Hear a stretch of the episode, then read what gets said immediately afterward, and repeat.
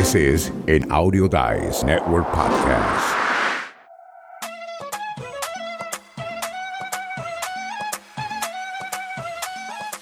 ¿Cómo preparo a mi invitado para una entrevista?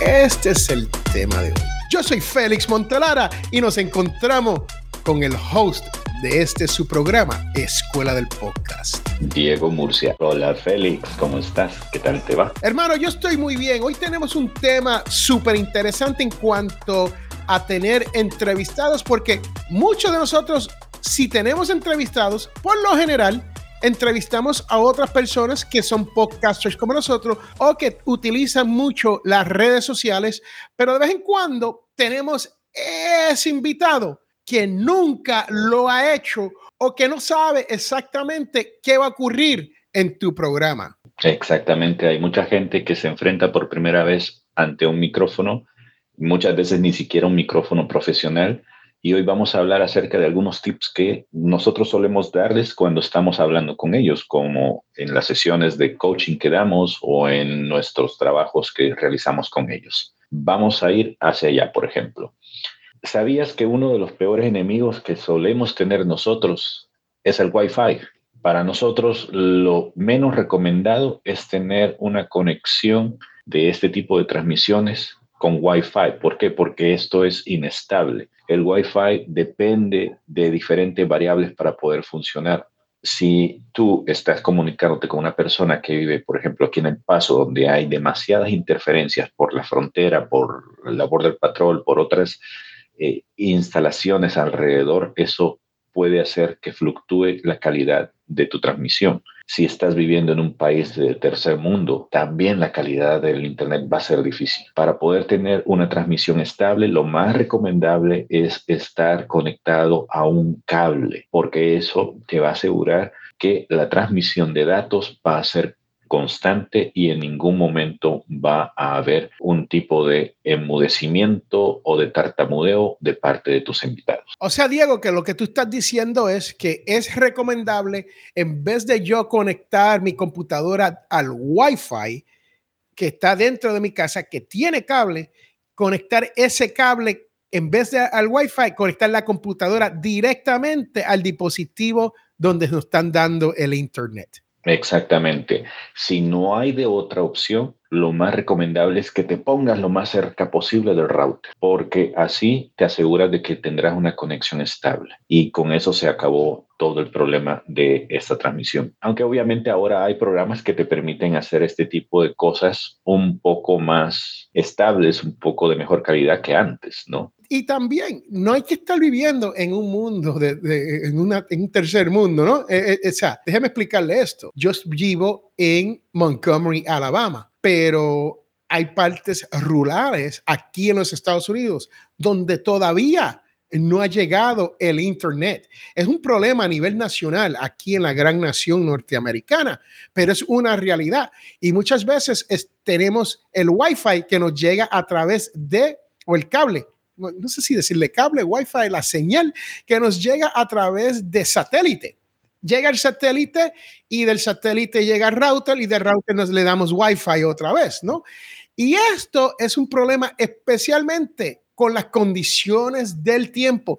So, si usted está bajo una manera donde usted tiene ese sistema, usted tiene que estar pendiente a esas condiciones antes de usted comenzar una entrevista con alguien remota y que después estás 15 minutos haciéndola y, se te apaga, no te sale todo. Eso también me lleva a recordar lo otro que nosotros siempre hemos recomendado, a veces lo seguimos, a veces no, porque somos humanos y se nos olvida, la capacidad de poder grabar mediante terceras partes, ¿no? De forma remota, de extremo a extremo se le llama, de end to end. ¿Por qué? Porque eso te permite, aun cuando tengas una transmisión de datos muy horrible, que a veces no sucede a nosotros, ¿no? Que está lloviendo, que hay mucho viento y no escucho yo a Félix o Félix no me escucha a mí.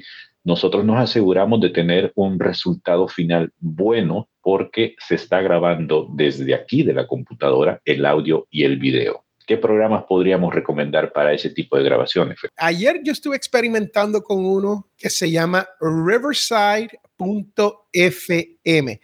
y no nos están pagando, no son auspiciadores, así que esto no es un anuncio pagado. No los endorsamos ni tampoco decimos no los utilice. Sí, pruébenlo. Tienen su plataforma tienen una opción gratuita donde usted puede hacer una prueba con eso. Y ahí es donde está el famoso end-to-end, donde usted graba a nivel local de su computadora y graba a nivel local del invitado.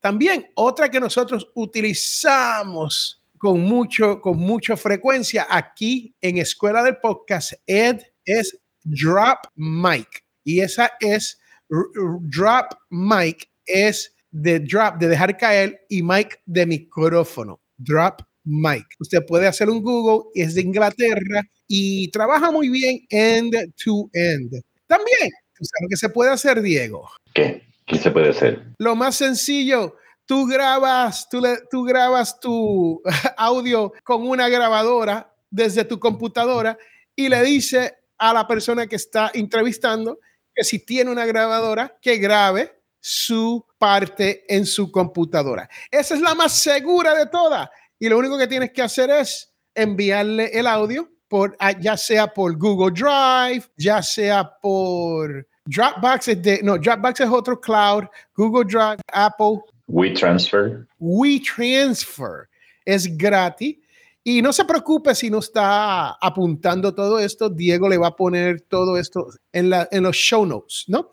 Para que usted lo tenga y ahí lo puede ver, leer y poder descifrarlo, porque estamos hablando en español y todos esos títulos son en inglés y a veces la pronunciación no nos sale bien o algo se pierde cuando se viene. ¿Qué más tenemos, Diego, para preparar a nuestro invitado para que tenga una buena, buena, buena grabación? Yo siempre les recomiendo, por favor, por el amor de aquel, que utilicen auriculares, porque hay una cosa que se llama en inglés bleeding, que básicamente eh, significa que lo que yo estoy diciendo acá, si Félix tiene encendidos sus auriculares, se puede escuchar allá en su micrófono y eso va a transmitirse en una especie de eco. El problema de esto es que a veces algunas transmisiones tienen un pequeño retraso en la vuelta de, esa, de esas voces, de esos ruidos, y ese eco se oye horrible. Y sobre todo cuando alguien más está hablando en el momento en que esa transmisión se está dando. ¿Por qué es un problema? Porque cuando nosotros, por ejemplo, que somos especialistas en limpiar este tipo de cosas, tratamos de hacerlo, si alguien está hablando encima de tus palabras, es muy, muy, muy difícil poder quitarlo. Entonces, siempre hay que utilizar audífonos para poder dejar el sonido aquí y no en el micrófono, que es donde nos interesa nada más a nosotros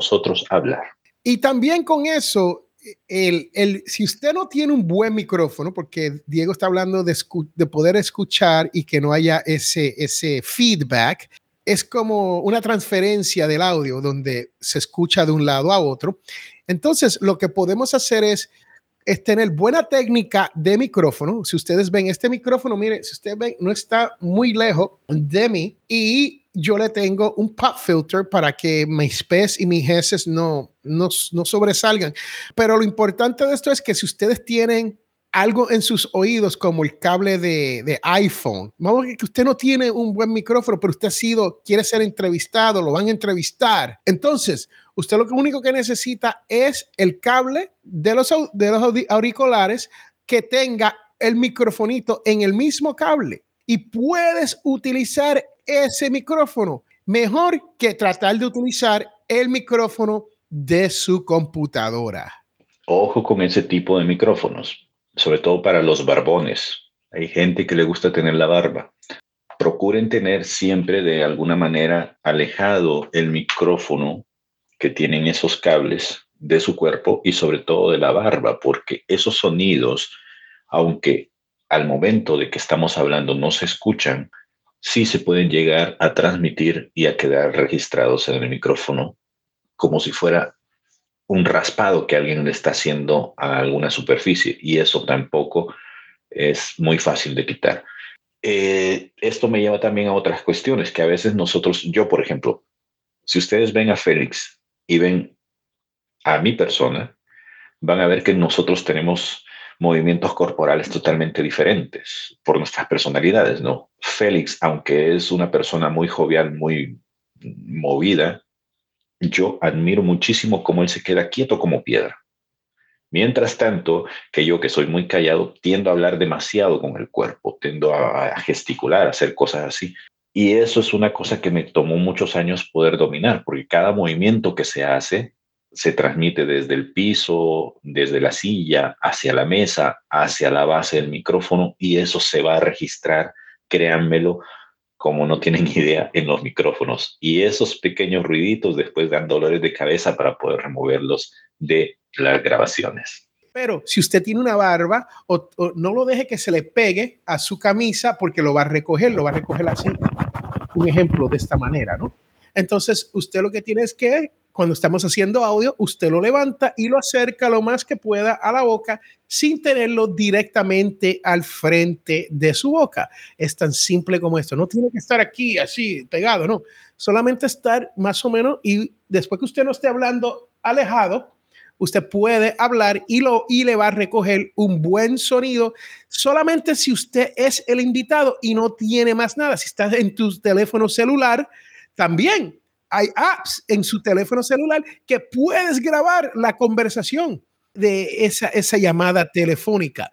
Usted quiere tener esto un poco arriba, donde usted esté hablando y esa es una buena técnica de micrófono. Si es que usted no tiene un micrófono así como el que yo tengo aquí, que cuesta unos casi 300 dólares, que no hay necesidad de gastar 300 dólares. Si usted tiene auriculares que tiene micrófono, esa es la mejor opción si es que no tiene nada más. Otra cosa que hay que tomar en cuenta al momento de grabar es que yo siempre le pido a los invitados, porque por, por, lo general los agarramos en medio de su día a día. A veces están en la oficina, a veces están en la casa. Ahora que hay este tipo de home office, también suele pasar que busquen la habitación más alejada posible del ruido. Eso no significa que sea una habitación donde no haya muebles. Tienen que buscar un lugar donde haya el mayor silencio posible, eso sí, pero entre más muebles, sobre todo muebles de superficies blandas, eso va a ayudar a generar un buen sonido. ¿A qué me refiero con muebles de superficies blandas? Un sofá, por ejemplo, si tienen un closet cerca y lo pueden abrir y eso va a atrapar el sonido. Un lugar donde haya una alfombra o donde haya cortinas de estas grandotas que puedan hacer que los rebotes del sonido no se vayan de donde tienen que irse. Eso les ayudará a generar un buen sonido, aunque tengan el micrófono más barato del mundo. Créanme que esos tips les van a ayudar con sus grabaciones. Sí, Diego, aquí en Audio Dice Network, esto es, esto es, una, esto es una casona de más de 100 años y tiene techos de 15 pies de alto, tiene piso de madera, y las, las paredes son de el, cemento viejo este de hace más de 100 años, ¿no? Entonces son superficies duras, altas y abiertas. Lo que van a, a, crear es eco. Uno de los sistemas que nosotros hemos utilizado aquí son, escuchen bien, escuchen esto, esto apunten esto. Diego le va a poner todo esto, no se preocupe, en los show notes. Pero una de las técnicas que mejor trabaja son colchas, sábanas de mudanza. E, e, esas, esas sábanas grandes, esas colchas negras, gris, que ustedes ven amarillas, donde, donde cuando usted pide que un mudancero le llegue, la flor de mayo, no sé si tú conociste la flor de mayo, Diego, pero cuando yo era niño en Nueva York, la flor de mayo te muda de Puerto Rico a Connecticut, a Nueva York, a New Jersey.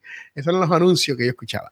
Pues cuando ellos llegaban, ellos toman tú, todos, todo lo que tú tienes y lo envuelven en estas colchas negras, gris, amarillas, verdes.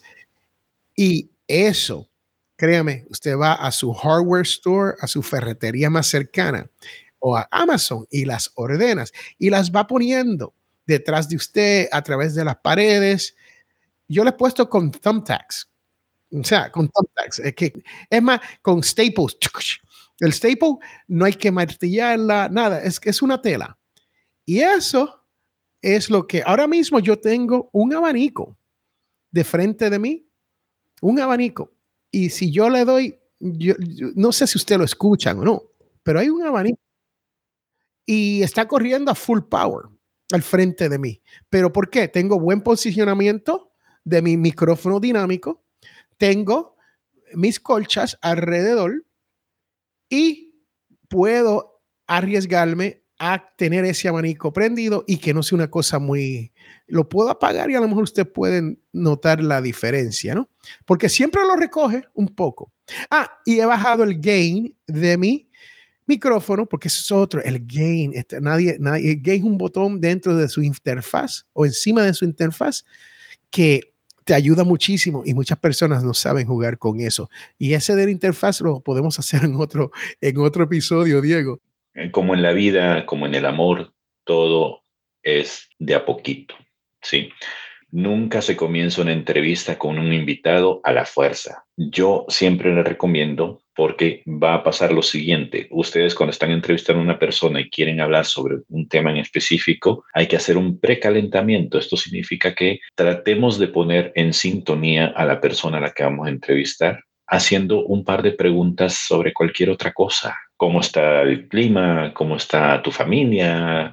¿Qué comiste hoy? Cuestiones así por el estilo. ¿Para qué? Para poder liberar de tensión al invitado, para poder hacer empatía o rapport en la persona con la que vas a estar conversando antes de empezar con lo que te interesa, con lo duro. Porque en última instancia puedes tener todas las cosas técnicas muy superadas, pero si tienes a un entrevistado estresado, de muy mal humor, que no quiere relacionarse contigo, la entrevista va a salir horrible. ¿Sabes qué vas a obtener? Respuestas de sí y no. Y una entrevista así es de lo peor. Por experiencia te lo digo. Félix, esto ha sido todo de mi parte. Gracias. Bueno, en mi mundo eso le llamamos rapport, ¿no? Es, ese, es esa, crearle esa confianza a tu entrevistado para que se sienta cómodo para poder hablar en libertad sobre lo que quiera. Y no hay nada más bonito en este mundo que te digan, oye Diego, tú me has entrevistado también y hemos tenido una buena charla, que te voy a decir algo que nunca he contado en público. Y qué mejor que eso, sacarle ese tipo de información a una persona. Recuerde, si usted tiene preguntas ya prearregladas, yo he estado en podcast son preguntas prearregladas. Cuando eso ocurre, a mí como entrevistado, me gusta que me envíen las preguntas. ¿Por qué? Porque eh, estas preguntas, especialmente si son rapid fire preguntas, preguntas una detrás de la otra. Y Félix, ¿cuál es tu mejor libro? Y Félix, eh, ah, ¿quién es tu mejor autor? Y Félix, ¿cuál es tu podcast favorito? Y Félix, tú tienes todas estas preguntas, una detrás de la otra. Y Félix es el tipo de persona que todo depende del tema que estemos hablando. Yo tengo un mejor libro de negocios, tengo un mejor libro de podcast, tengo un mejor libro de historia, tengo un mejor libro de todo. So, yo me pongo a pensar, oh, oh, oh, oh, oh, oh, y tiro algo que no tiene que ver nada con, con, con el tema porque está, me estás tirando con una pregunta detrás de la otra lo más rápido posible, ¿no? Y eso para mí yo creo que es una desventaja para tu entrevistado.